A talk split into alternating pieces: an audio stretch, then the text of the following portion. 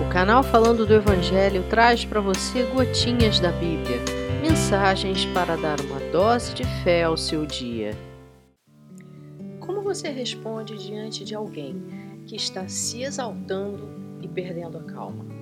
Uma conversa pode se tornar acalorada, principalmente nos dias atuais, quando duas ou mais pessoas têm pontos de vista diferentes.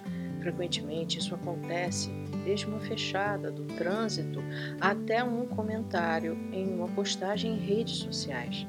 A palavra de Deus, no livro de Provérbios, no capítulo 15, no verso 1, nos diz que a resposta branda tem o poder de desviar a fúria, enquanto a resposta dura incentiva a ira, a contenda.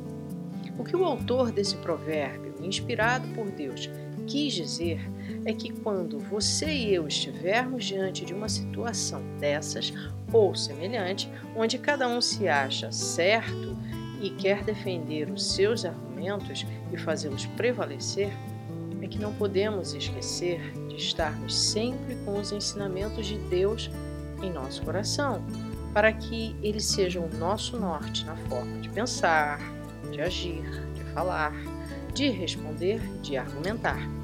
Muitas vezes o mal está bem à nossa frente e precisamos resistir a ele para que ele fuja de nós e não venhamos a pecar com a nossa língua, caindo nas artimanhas dele.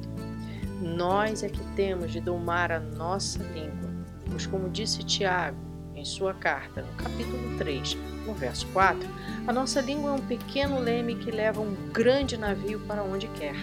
Se guardarmos firmemente a palavra de Deus dentro de nós, com certeza em todos os momentos ela nos será útil para falar e para calar.